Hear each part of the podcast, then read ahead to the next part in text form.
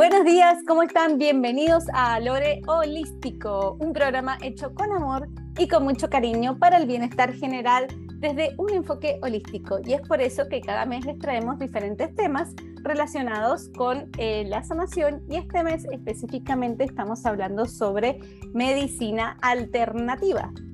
Así que enseguida nomás le vamos a presentar a nuestra invitada, pero primero me presento que soy Lorena Alonso Perrido, soy diseñadora gráfica y soy también eh, terapeuta holística y lo que más me hago es el Reiki. Y junto estas dos artes, como yo le llamo el diseño y el Reiki, para elaborar una línea de jabones y de sales eh, para el baño con aceites esenciales y materia prima natural para el cuidado de la piel profunda y para empezar a sanar desde afuera hacia adentro en este caso. Así que le paso sin más la palabra a Lore. Aleli, Aleli. A yo, a yo. A yo. Es que esa parte no la tengo acá, pero Aleli, seguimos contigo. Ah, buenos días, tardes, noches, a la hora que nos escuchen. Muchas gracias por escucharnos y por sintonizarnos una vez más en Alore Holístico. Y pues bueno, eh, soy Aleli Sánchez, soy terapeuta holístico y yo le ayudo al ser humano a que tome conciencia de lo que piensa, de lo que siente y de cómo se comporta para que entienda el para qué y no el por qué, sino el para qué le sucede lo que le sucede y en vez de agarrar un papel de víctima, de yo no puedo, de por qué eh, me pasa esto a mí, ¿no? Y de vivir en una duda o en el siempre preguntar a ver a qué hora me pasan cosas buenas, pues entonces más bien tome las rentas de su vida, se vuelva responsable y empiece a ser lo que vino a hacer, que es disfrutar. Utilizo herramientas como el Reiki, la terapia de imanes, la meditación guiada, la, el neuroemoción, el tapping, la recalibración cuántica, entre otras, para que pues la persona empiece a generar nuevos hábitos. Así es que, mi querida Lore Candia, Hola, ¿cómo andan? Buenos, buenos días. Mi nombre es Lore Candia, soy terapeuta holística, maestra de registros, de Reiki y bueno, y otras terapias alternativas. Eh, y el proceso que yo brindo es acompañar al ser humano en su proceso de transformación, ¿no? De ayudarlo a recordar quién es y entender de que él es un creador de su propia realidad. Entonces, depende de la realidad que quiera, es la que va a manifestar. Y en ese proceso acompañarlo. Eh, brindo terapias, como les decía, eh, terapia transpersonal, que son el conjunto de todas las terapias que, que sé eh, en una sesión, diríamos. Así que bueno, eso sería aproximadamente el resumen. Y bueno, vamos a presentar hoy a Joana Vega, hablando de Ayurveda. Joana Vega es doctora en Ayurveda y máster en ciencias védicas. Así que bueno, un gusto, Joana, bienvenida. Gracias chicas por la invitación. Muchísimas gracias por el tema. Eh, e-, es un tema bien complejo. Em, pero bueno, vamos a tratar de cubrirlo en lo que se pueda con el tiempito que tenemos. Si no te invitamos otra vez, no te preocupes. es para dejar a la gente también picada y diga, ay, yo quiero saber más. Exacto. Perfecto. Bueno, gracias. Gracias por la invitación. Cuéntanos un poquito, cuéntanos un poquito de ti y así enseguida empezamos con las preguntas. Bueno, sí, doctora en Ayurveda, eh, máster en ciencias védicas que van de la mano, de hecho, el Ayurveda es una de las ciencias védicas, eh, hermana del yoga, hermana del Vedanta, eh, son seis, de hecho, seis ciencias que son hermanas y que cubren la totalidad de la existencia humana, desde el plano físico hasta planos sutiles, un poquito más elevados. Em, lo que me llama la atención o me llamó desde un principio las ciencias védicas es que eh, te organiza tu orden de prioridades. Y creo que como seres humanos tenemos una gran curiosidad de explorar qué hay más del campo físico. Nos encanta la psicología, la mente, la espiritualidad y muchas de las técnicas que se utilizan de sanación van un poquito más allá de lo que es el plano físico. Sin embargo, las ciencias védicas nos dan de prioridad el entender primero nuestro estado físico para poder luego poder eh, contemplar de repente otros planos. Em, y eso quiere, requiere de un estudio de nuestro cuerpo, de nuestra anatomía, de nuestra fisiología. Entender cómo este, este mecanismo, esta máquina, este automóvil funciona.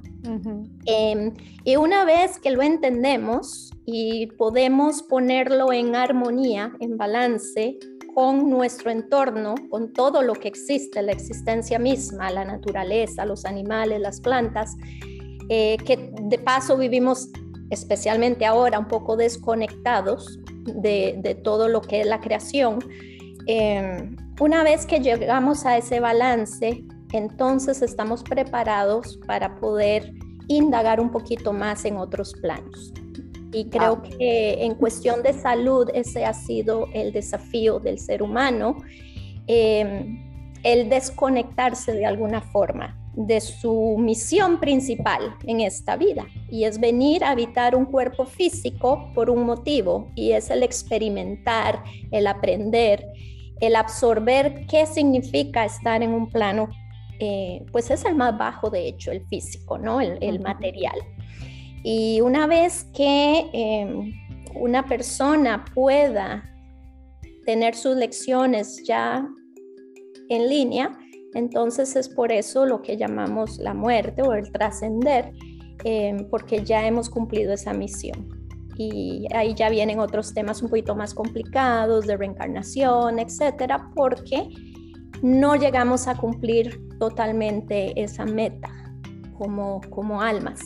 Entonces ahí es donde se complica ya un poquito la cosa, pero por lo pronto existen, eh, existen eh, las lecciones, existe un manual de vida, ese manual que todo el mundo dice, ay, si viniéramos al mundo con un manual de cómo vivir, y sí existe, es solo que nos desconectamos, es solo que le restamos un poquito de importancia a menos de que empecemos a sufrir o empecemos a sentir ciertos eh, síntomas o mensajes del cuerpo físico que nos traen hacia atrás diciendo, ah, ah, te estás yendo de la misión, no, no, no te leves mucho, no te pongas mucho a pensar en qué hay más allá si no has logrado descifrar qué hay acá.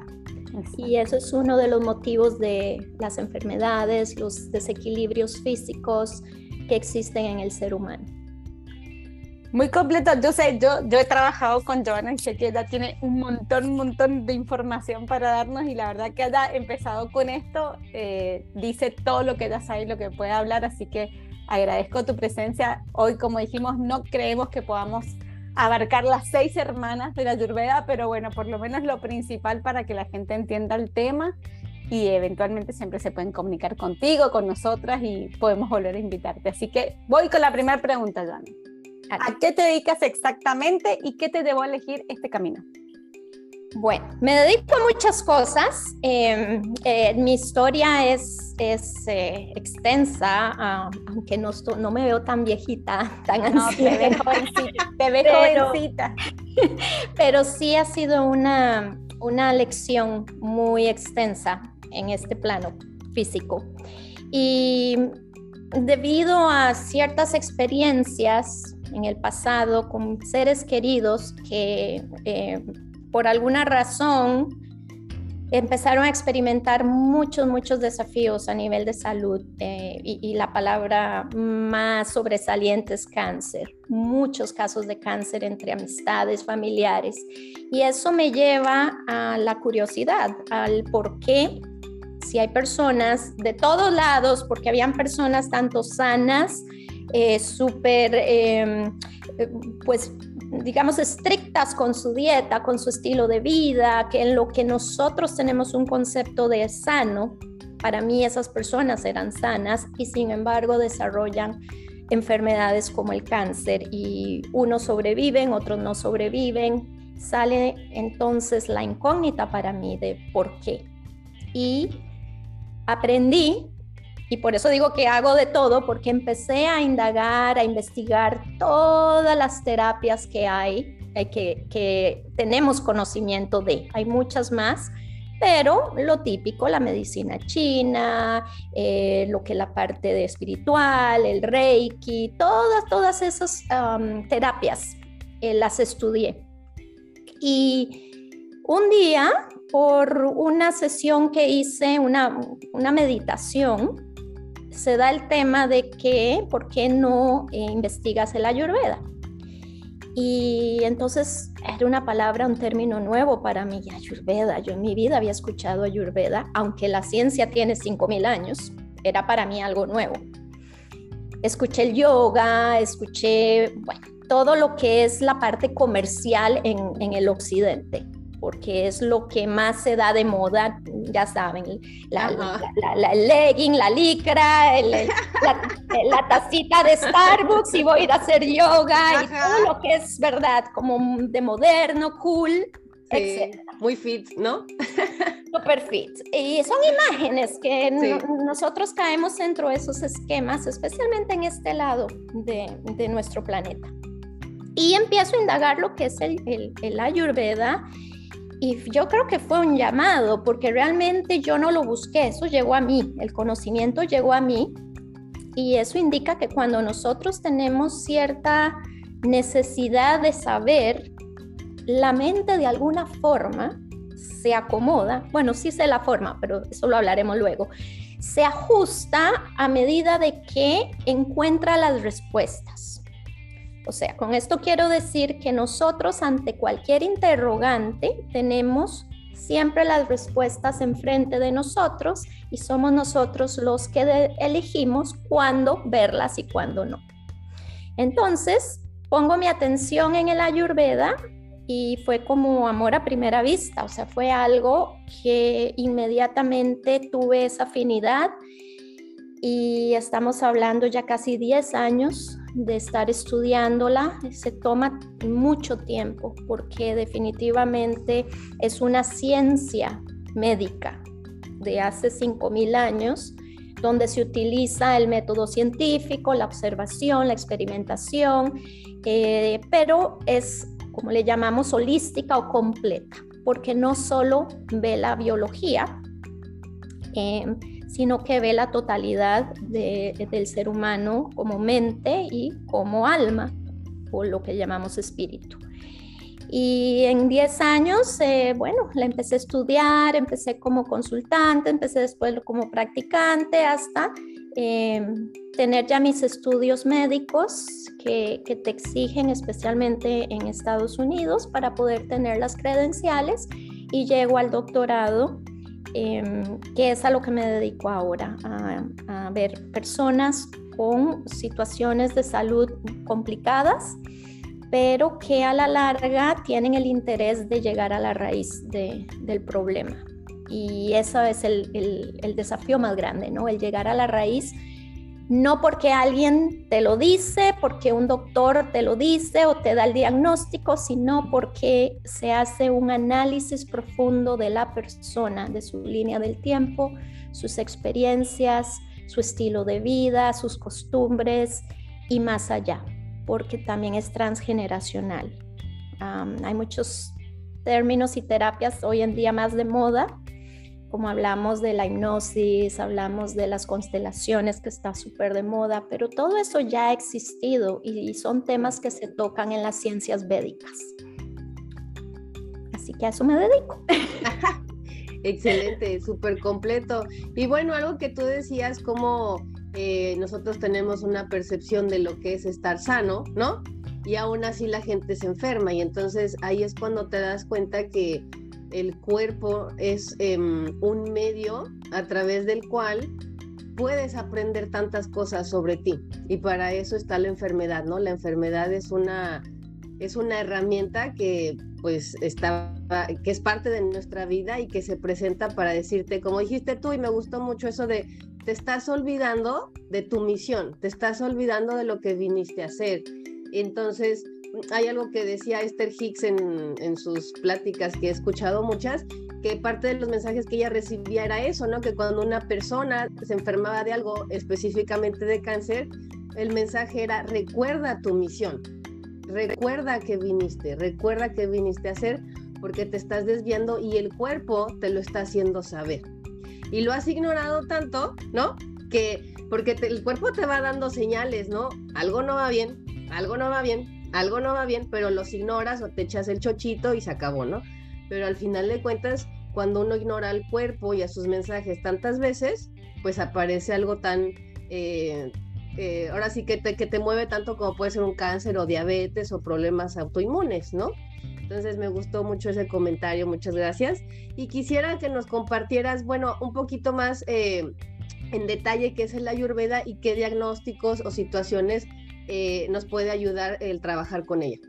Ok, sí.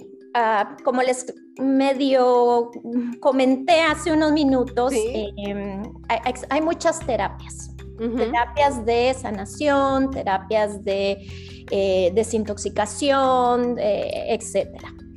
Y el ayurveda, desafortunadamente por la falta de popularidad, y eso tiene que ver mucho con la historia en la India, cuando tuvieron la conquista con los británicos y eh, cómo se tuvieron que eh, esconder muchos de los escritos, unos fueron quemados, destruidos, otros fueron memorizados. De hecho, la ayurveda y el yoga son conocimientos que se pasaban de eh, profesor a estudiante por canciones o versos para poder memorizar toda esa información que es bien vasta.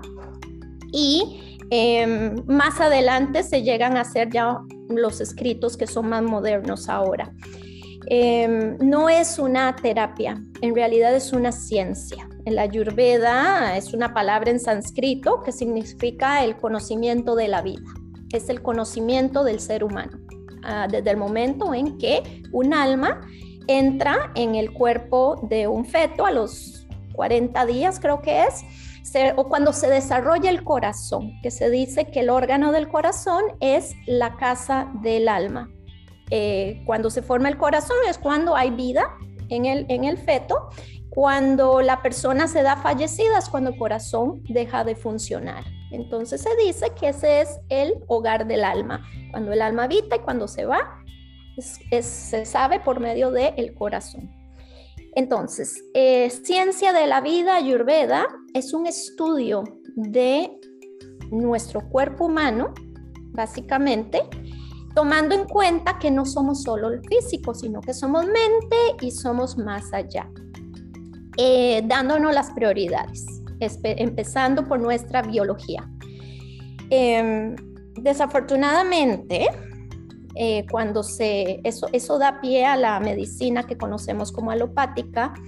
Y la misión de la medicina era precisamente lidiar con ciertos desbalances cuando los habitantes del planeta se empiezan a movilizar, empiezan de una región a moverse a otra y eh, hay intercambios culturales, entonces se empiezan a dar desequilibrios.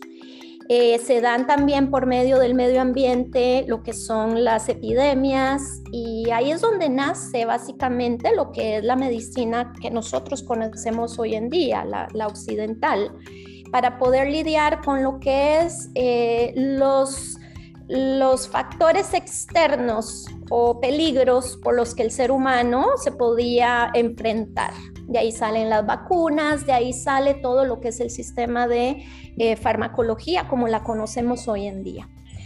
Ahora, muchas personas eh, tienen ciertos conceptos de lo que es las farmacéuticas, por ejemplo, sin embargo, eh, caemos siempre en la culpa, en culpar a otros y nosotros como, humanidad tenemos que también tomar la responsabilidad de que nosotros utilizamos la medicina a veces por inercia, por, porque está ahí. Y nosotros mismos somos los que damos la demanda para la creación de estas medicinas. Entonces, ¿quién nació primero, el huevo o la gallina? ¿Será que las farmacéuticas quieren eliminarnos y envenenarnos o somos nosotros que por demanda exigimos medicamentos para estar bien. Entonces yo creo que hay que tomar el 50 y 50 por lo menos de em, por qué se da la medicina occidental de la forma que es y por qué es tan millonaria. Claro. Si no hubiera demanda, no existiría. Eh, pero eso es educación, eso es conocimiento y eso es lo que la Ayurveda invita, a que seas tu propio doctor, a que entiendas cómo funciona tu cuerpo, basado no en la generalización, que es lo que hace la medicina eh, occidental o alópata, que es una pastillita o un jarabe para todos, para un síntoma en común. Eh, la medicina ayurvédica es individual y es personalizada porque venimos de la base de que somos creados con diferentes codificaciones de ADN. Somos estructurados de una forma muy específica, muy, muy única, por decirlo así. Entonces, eso es el estudio de quiénes somos, de cómo nuestras células, nuestro ADN fue influenciado bajo, eh, ahí ya viene la línea del tiempo y la parte ancestral, desde nuestros antepasados. Y qué herencias hemos estado recibiendo en códigos de ADN o cromosomas durante todos estos años y por qué desarrollamos las cosas tienen muchas respuestas en eso, en esa codificación familiar. Aún en las costumbres, no estoy hablando solo a nivel de sangre, a nivel celular. Eh, muchas de las costumbres de nuestros antepasados que hoy en día las llevamos, puede ser que da pie a algunos imbalances o, problemas físicos que tengamos eh, actualmente y que se están todavía transmitiendo a las generaciones futuras. Entonces es todo un análisis muy complejo. Cuando digo complejo es por eso, porque no solo ves tu, tu sistema, tus tejidos, tus órganos, es un análisis completo, es como, es que va más allá de un ultrasonido. Sí. Sí, porque es algo que analiza muy, muy, muy, muy de cerca quién es, quién eres tú y de dónde vienes, de dónde sale toda esta información de ADN que crea lo que eres hoy. Claro. Y cómo, bueno, y cómo ese, ese ADN eh, no nada más es a nivel físico, es un ADN a nivel emocional, mental, lo que pudieron hacer, no pudieron hacer, sueños, traumas, etcétera. Y, ayer me estaba acordando de una frase que, que, es muy conocida, que es quien no conoce su historia tiende a repetirla.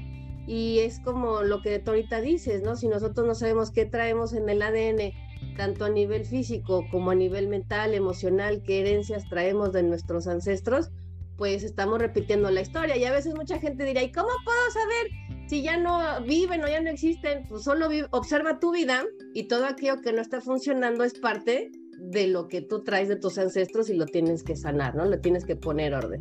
Me gusta mucho eso, gracias, Joan. Sí, con mucho gusto. Em, además de eso, la parte energética, porque eso es lo que más heredamos. Eh, nosotros somos seres de energía que la transmitimos a través de las emociones. Entonces, hasta la forma en que enfrentamos las experiencias de vida son heredadas porque esa forma energética de cómo lidiamos con las experiencias fueron aprendidas de generación en generación. Así que tiene que ver todo el conjunto. Súper. Bueno, yo te quiero consultar cómo funciona y cómo se beneficia la persona al aplicar esta técnica de ayurveda. Ok, entonces, como les dije, es una ciencia que estudia tu cuerpo. Hay muchas formas, diferentes practicantes y diferentes formas de en que eh, se ha expuesto a la, a la población, especialmente en este lado. En la India, por ejemplo, eso es algo ya cultural, es algo con lo que se nace. Es algo que se va pasando de generación en generación, donde desde niños, desde el embarazo o antes del embarazo, la pareja ya se prepara para concepción. Después para toda la parte prenatal, luego viene el nacimiento y la parte postnatal y ya el, niño el nuevo ser humano se encamina hacia su propia experiencia con ya la sabiduría y la programación de ADN eh, óptima. De hecho, en la India hasta se planean los matrimonios y, y, no es tanto por, por negociación como lo piensan muchos, pero tiene mucho que ver con em, la parte de papá y mamá. Entonces tiene que haber una afinidad en común, etcétera. Es un estudio muy grande aún para poder casarse eh, eh, en la India. Em, acá se practica un poquito más, creo que lo más común es la dieta, lo que la gente piensa de Ayurveda, ¿ah? es una dieta, unas hierbas que puedo tomar, pero va más allá, porque tiene muchísimas técnicas, muchísimas terapias. Todo lo que existe ahorita en nuestro conocimiento, todas las técnicas que ustedes aplican, es Ayurveda. Todo lo que tiene que ver con el equilibrio del ser humano, la parte física, la parte emocional, la parte espiritual, todas esas técnicas que desafortunadamente están como divididas, em, se vuelven un conjunto y crean lo que es Ayurveda. Es la ciencia de vivir, de cómo ser seres humanos óptimos para poder llegar a otros niveles de conciencia. No sé si ahí está la definición clara. claro. Sí, pero sabes que ya que estamos ahí en ese punto, me gustaría que aclararas para que la gente que ha escuchado, como yo antes de conocerte a ti, que había escuchado que Ayurveda era saber si eras eh, pita, bata, o sea, eso qué, qué, qué es lo que la gente en el mundo occidental entiende y qué, y qué tiene de verdad eso en el mundo oriental claro, porque si de lo caliente y lo frío y no sé qué, ¿no? Exacto. Eh, y es cómico porque eh, el, el, la Ayurveda, cuando hablamos de los doshas, los doshas son canales de energía, son círculos de energía que tenemos en nuestro cuerpo.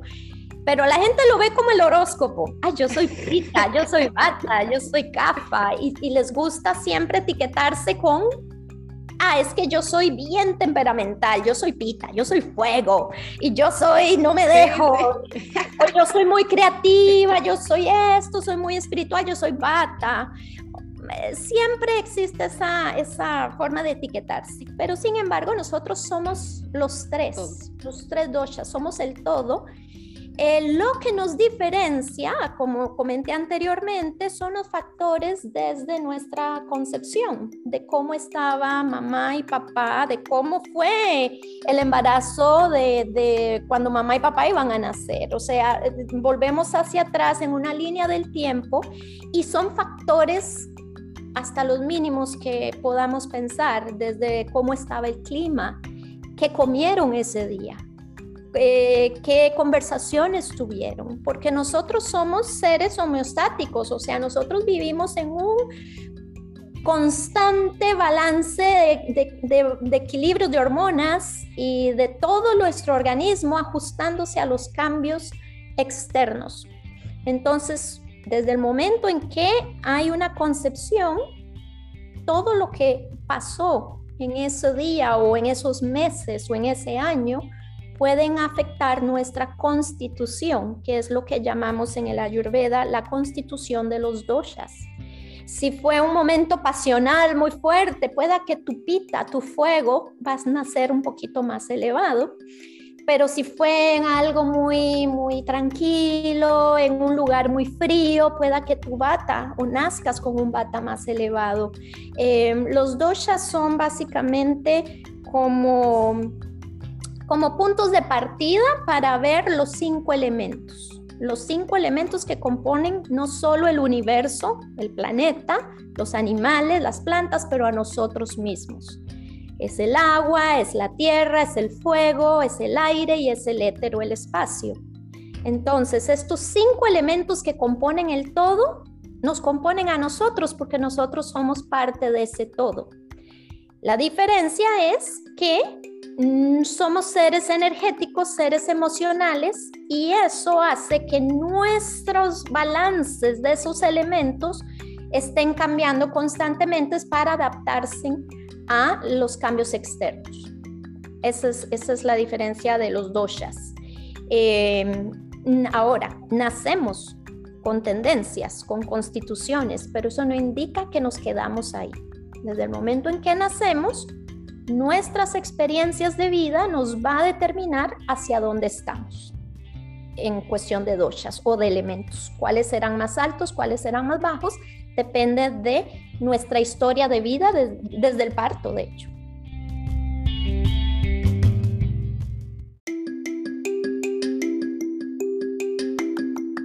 Bueno, pues entonces la pregunta del millón, ¿verdad? ¿Para qué hago ayurveda? ¿En qué me, qué me puedo beneficiar? Em, y esto me lleva, yo siempre ando explicando un poquito más profundo que una respuesta sencilla, porque estamos tan programados a que tenemos que sanar algo. Entonces, la mayoría de mis clientes que llegan a, querer hacer una terapia o que quieren aplicar el ayurveda en sus vidas es porque ya tienen un problema, ya tienen una enfermedad. Y normalmente la enfermedad es crónica o es avanzada o ya es en un estado en que la persona ha intentado otras terapias, otras vías y no le ha funcionado. Y es lo lamentable de esto, porque la ayurveda en realidad es un estilo de vida para prevención.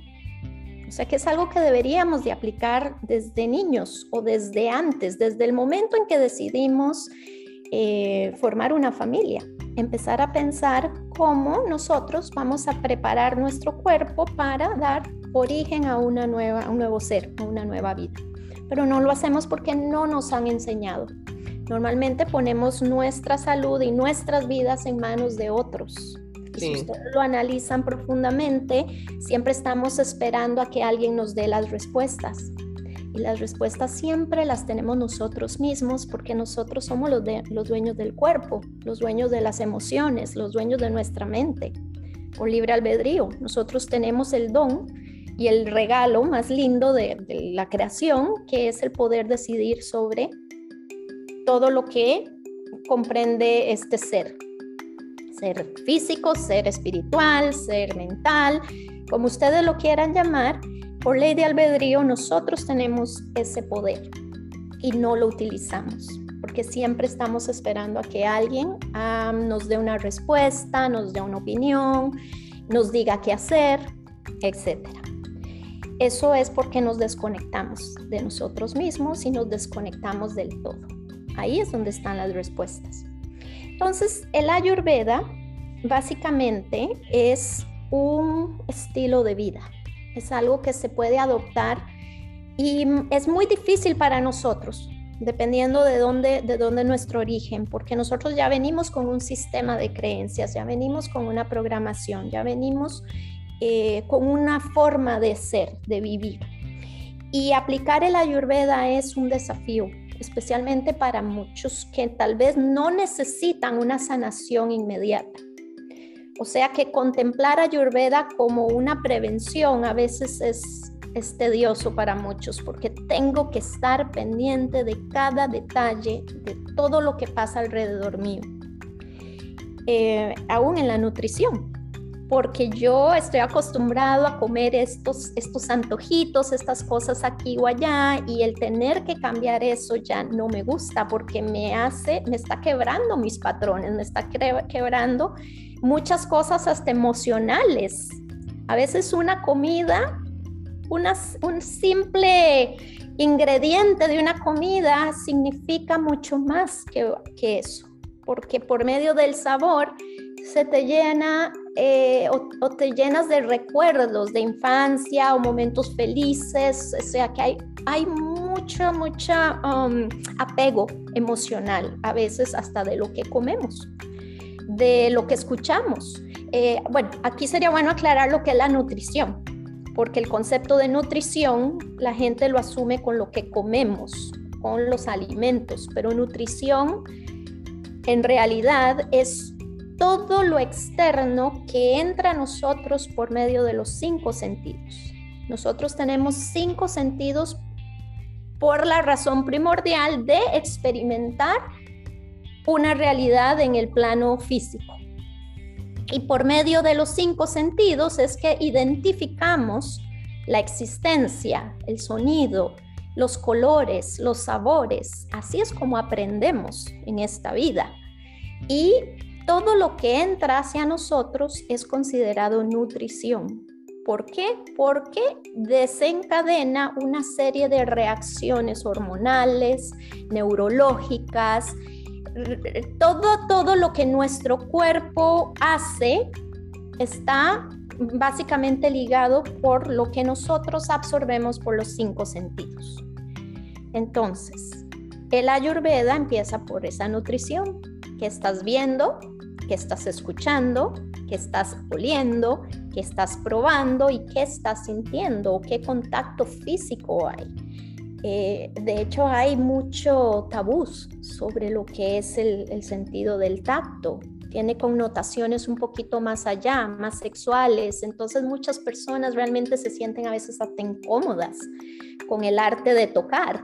Eh, hay miles de em, eh, partes neurológicas o nervios de nuestro sistema nervioso que están ligados a la piel, a los dedos de las manos, a, a, todas las áreas de nuestro cuerpo que pueden ser em, activados de una o de, otra forma, de forma positiva o de forma negativa. Eso es parte de la ayurveda. Todo lo que nosotros creamos en nuestro cuerpo, eh, dentro de nosotros, por medio de los recursos externos. Y cómo lo hacemos es la clave. Eso es lo que quiere enseñarle al, ser humano el ayurveda. Cómo aceptar y qué es bueno para ese individuo, siempre tomando la individualidad. O sea, que no todos los sonidos, no todos los aromas son para todo el mundo. Entonces, ahí es donde viene ya la complejidad de lo que es la ciencia. Me encantó que usaras el término nutrición, porque es verdad, siempre lo relacionamos a alimentación y no, nutrirse, uno se puede nutrir de muchas cosas, entonces me encantó que hicieras esa aclaración, la verdad que eh, es, muy, es muy amplia la nutrición.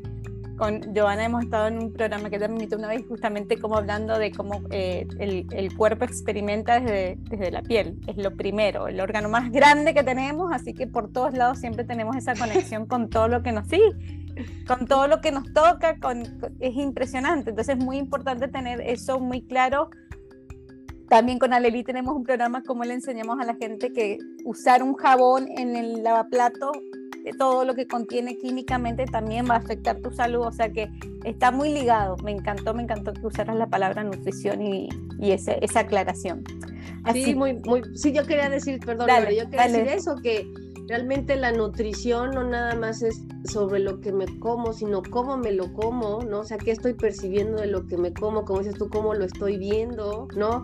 ¿Qué me trae de recuerdos? Porque a lo mejor puede ser, ay, sí me dijeron, ¿no? Mi nutriólogo, como, ¿no? Me dijo que me comía una ensalada, así, que le pusiera esto, pero si lo veo y digo, ay, es que eso me recuerda cuando mi mamá me obligaba a comer, entonces me lo tengo que comer entonces, como dices tú, de la vista empiezan a venir memorias, de los olores vienen memorias, y entonces la ensalada podrá ser lo más orgánica, ¿no? Lo mejor balanceado y lo que tú quieras, pero todo lo que también le estás poniendo a ese alimento, pues es la nutrición, ¿verdad? Entonces, por eso hay, hay, hay veces que aunque hay gente que se come algo que se llamaría saludable, termina inflamado, ¿no?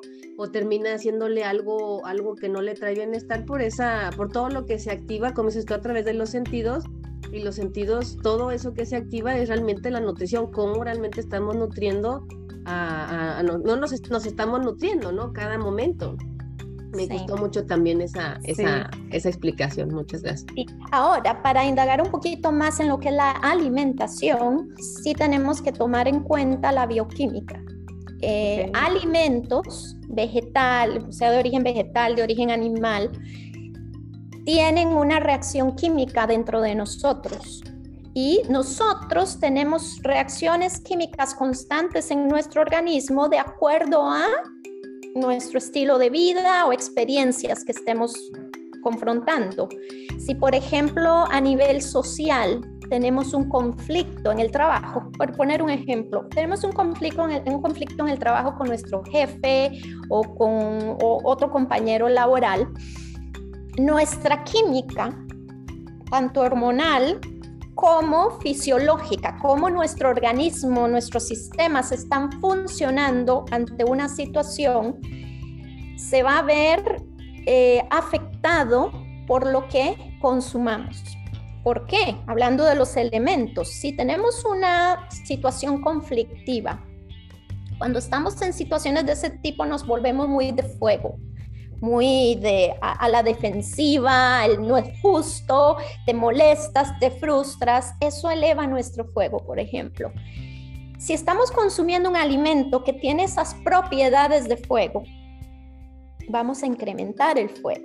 Y es por eso que aunque tú comas una ensalada, ciertos vegetales, una, una espinaca, por ejemplo, tiene propiedades muy calientes.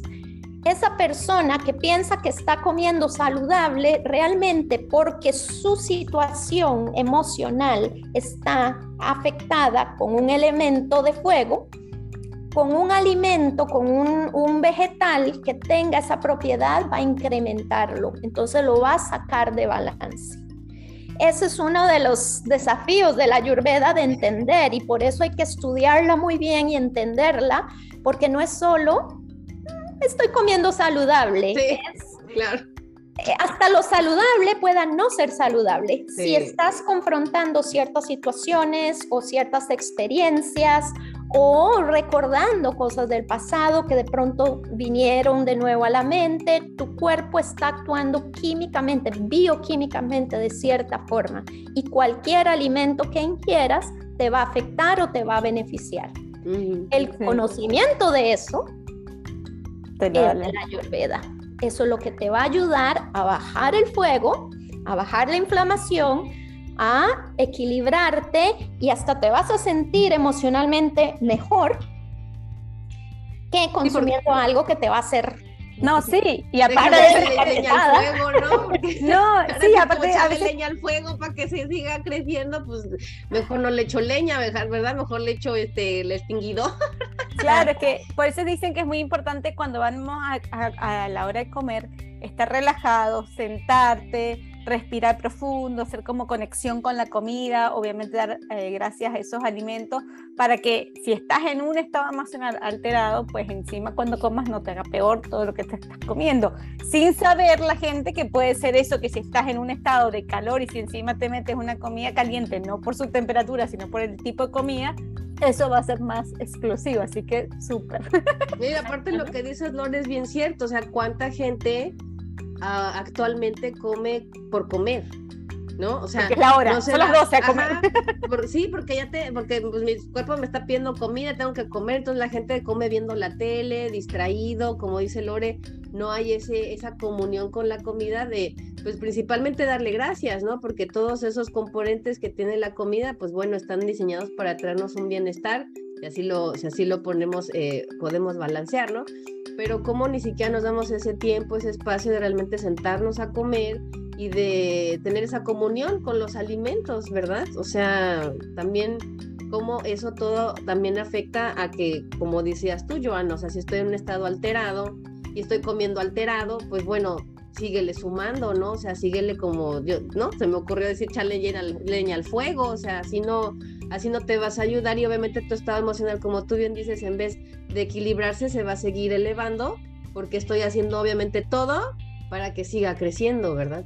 Exactamente. Ahora, hay, hay estados emocionales más obvios, como el enojo, pero hay otros que se pueden pasar desapercibidos, como el estoy muy tranquilo, estoy muy creativo, hoy estoy muy pensativo, estoy bien, porque no estoy en guerra, porque no estoy pero tal vez ese estado de estar ahí en la nube octava pueda ser un desequilibrio.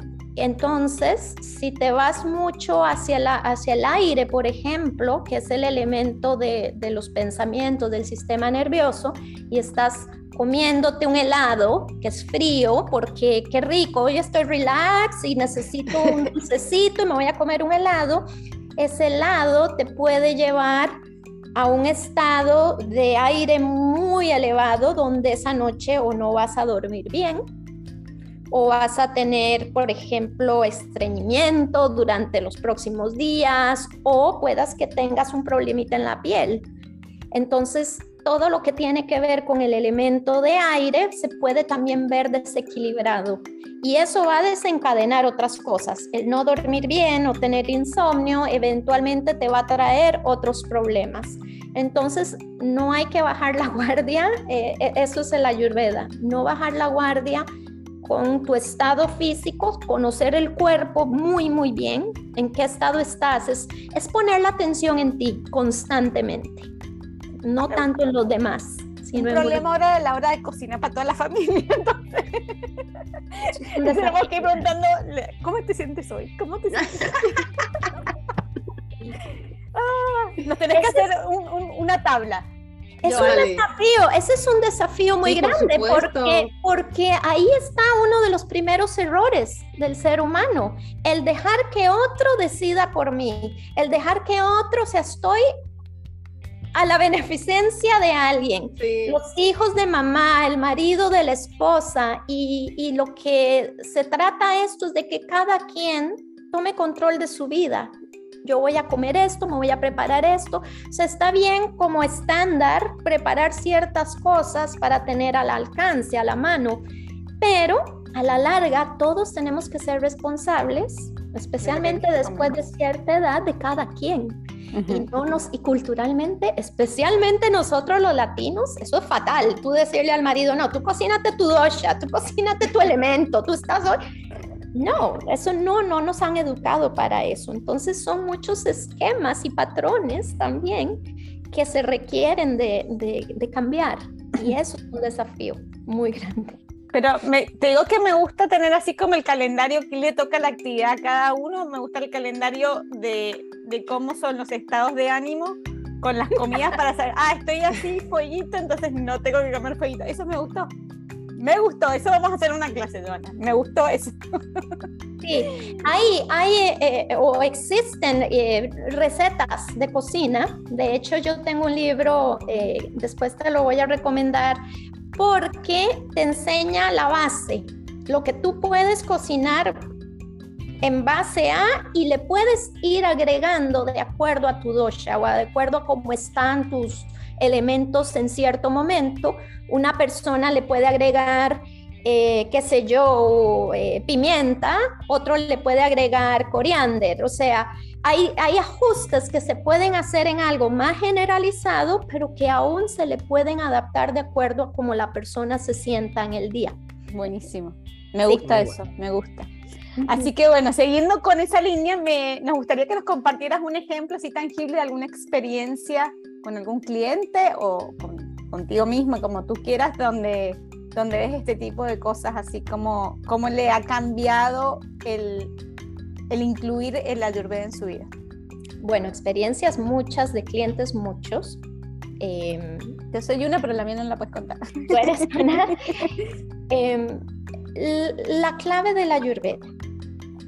Yo como doctora puedo recomendar, yo puedo darte la pauta, puedo darte la guía, puedo orientarte, pero cada persona es dueño de su propio cuerpo, de su propio estilo de vida.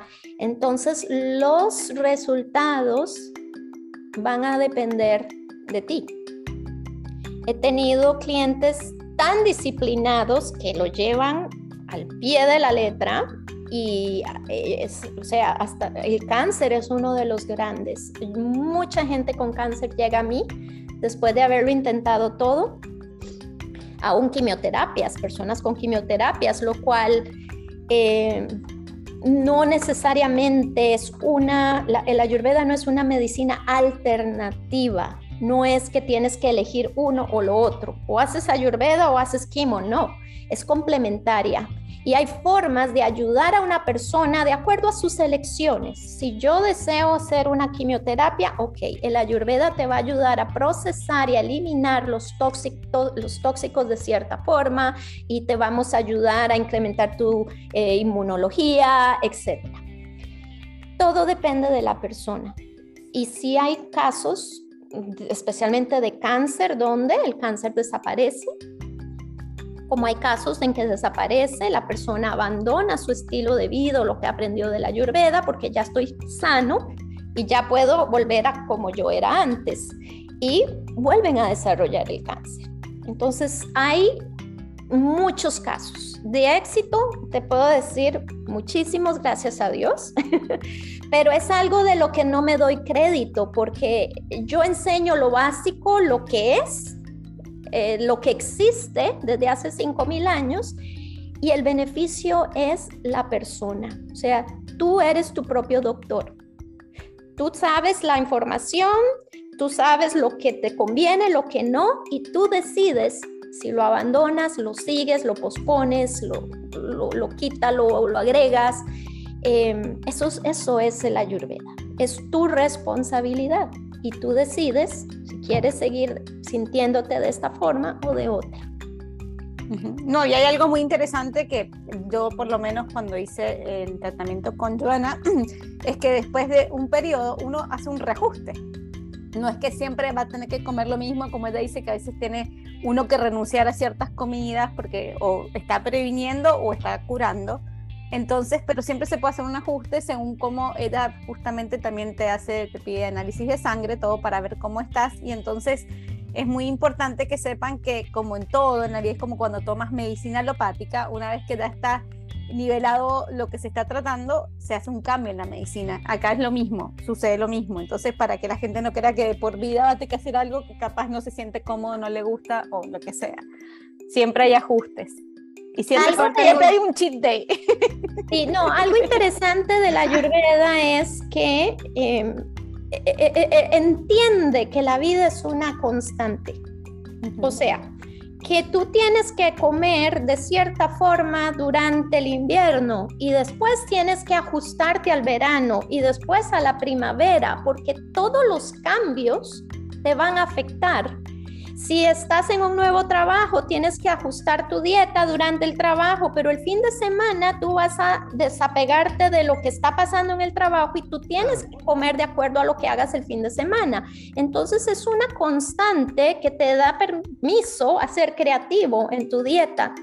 Sin embargo, se vuelve estricto cuando ya has desarrollado un problema crónico en el cual necesita remediarse ya sea de forma intensiva, de forma rápida, ahí es donde se vuelve un poquito más estricta, porque hay un desbalance muy marcado, muy fuerte que te está afectando ya no solo a nivel físico, a nivel emocional. Una persona con cáncer totalmente tiene un, como una sacudida muy fuerte a nivel emocional, el miedo, el, miedo a la muerte. Entonces ya, te, ya esa persona empieza a tener otro tipo de, mentalidad, de pensamientos.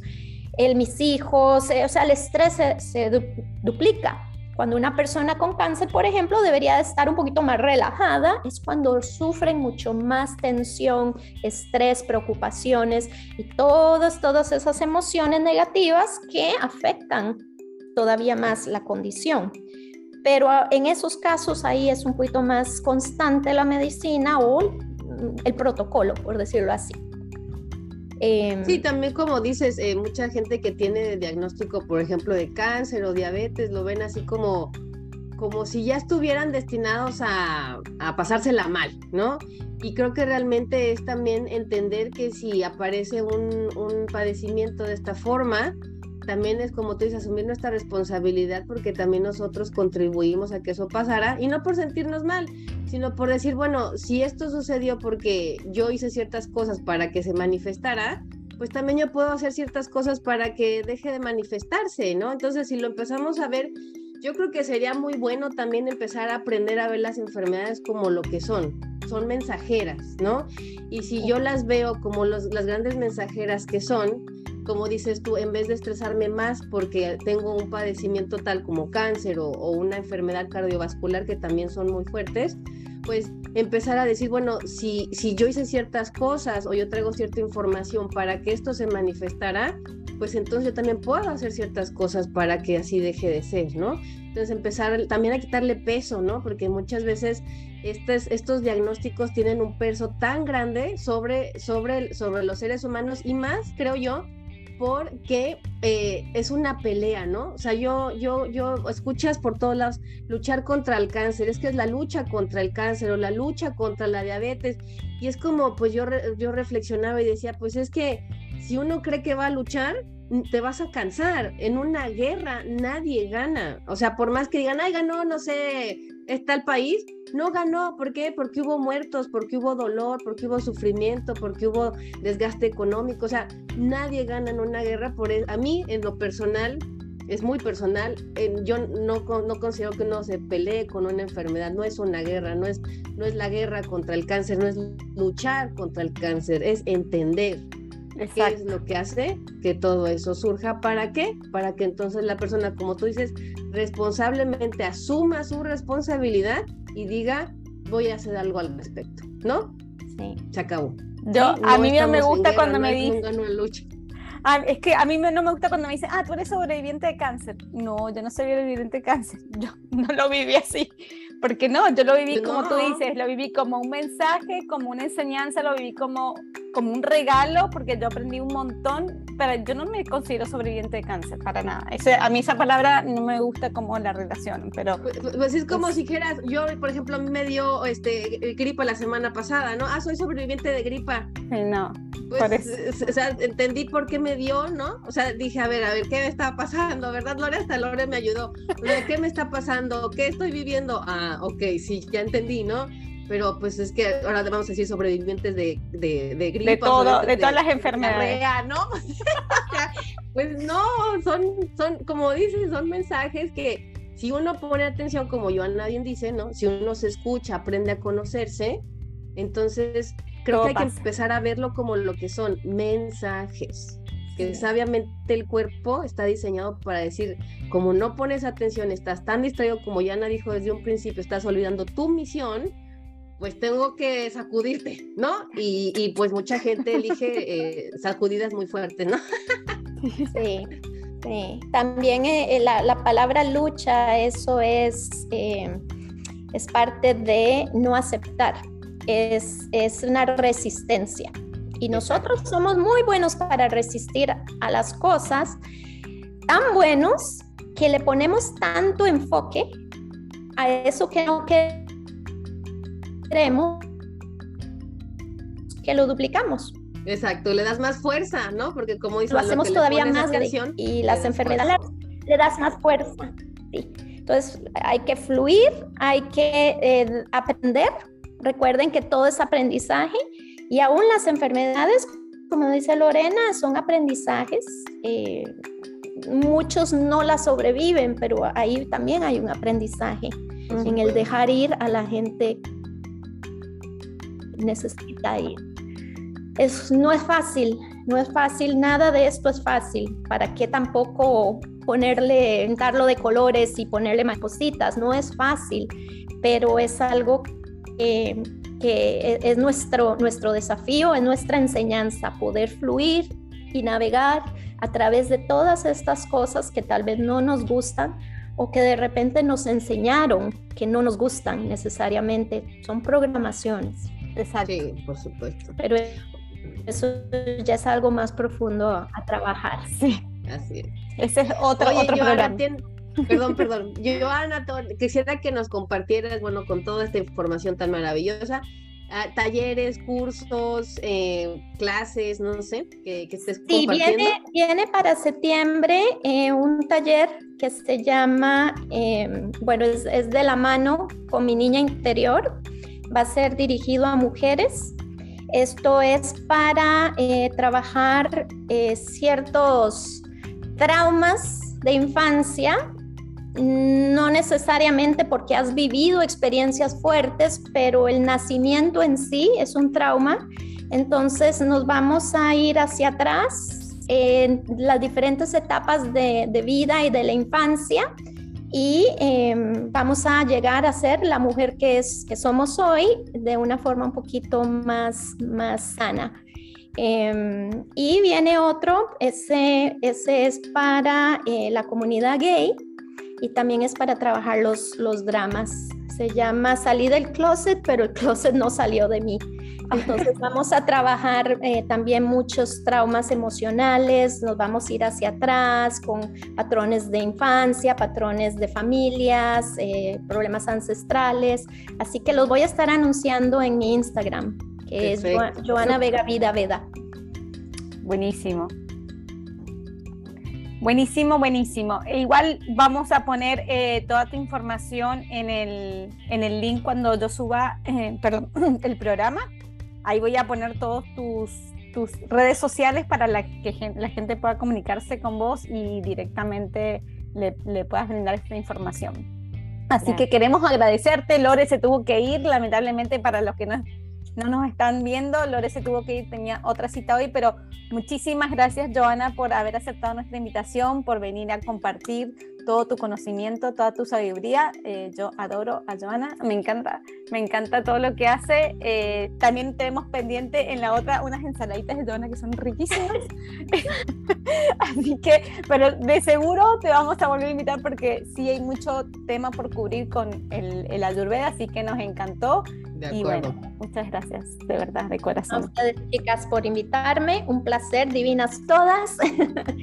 y conversar de esto, ya saben, cuando quieran, donde quieran. gracias, Joana. Gracias por aceptar nuestra invitación y por compartirnos tu conocimiento. Y pues bueno, los invitamos a todos a que nos sigan en Facebook, en Instagram, estamos en Spotify como Alore Holístico. Así es que lo que siempre les decimos es, eh, esta información es muy valiosa y entre más la puedan compartir, no saben a quién pueden ayudar, no, no saben a quién le pueden abrir los ojos. Así es que simplemente con el hecho de compartir, a alguien le podemos ayudar a que cambie su vida. Así es que muchísimas gracias y nos vemos en nuestro próximo programa.